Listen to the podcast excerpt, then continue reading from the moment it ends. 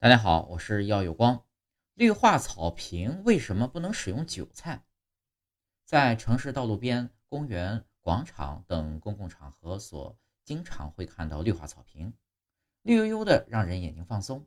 那么，有没有想过为什么不能拿韭菜作为草坪绿化呢？首先，韭菜茎叶本身比较水嫩，不够韧，而草坪呢，经常需要被踩。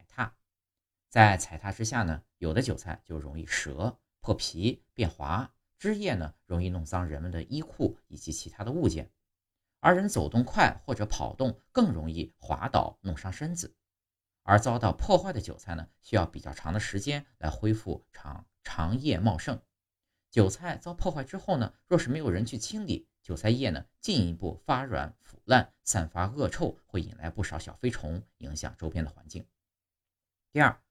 韭菜的种植过程需要精心打理，放在外面当草坪，风吹日晒的话，根本长不出好韭菜。而且韭菜的生长周期很短，一个月左右就要割一次。三，韭菜还有一个缺点，那就是看着密集，实际上生长的时候相当需要空间，也就是说，韭菜的缝隙很大，根本达不到绿化的效果。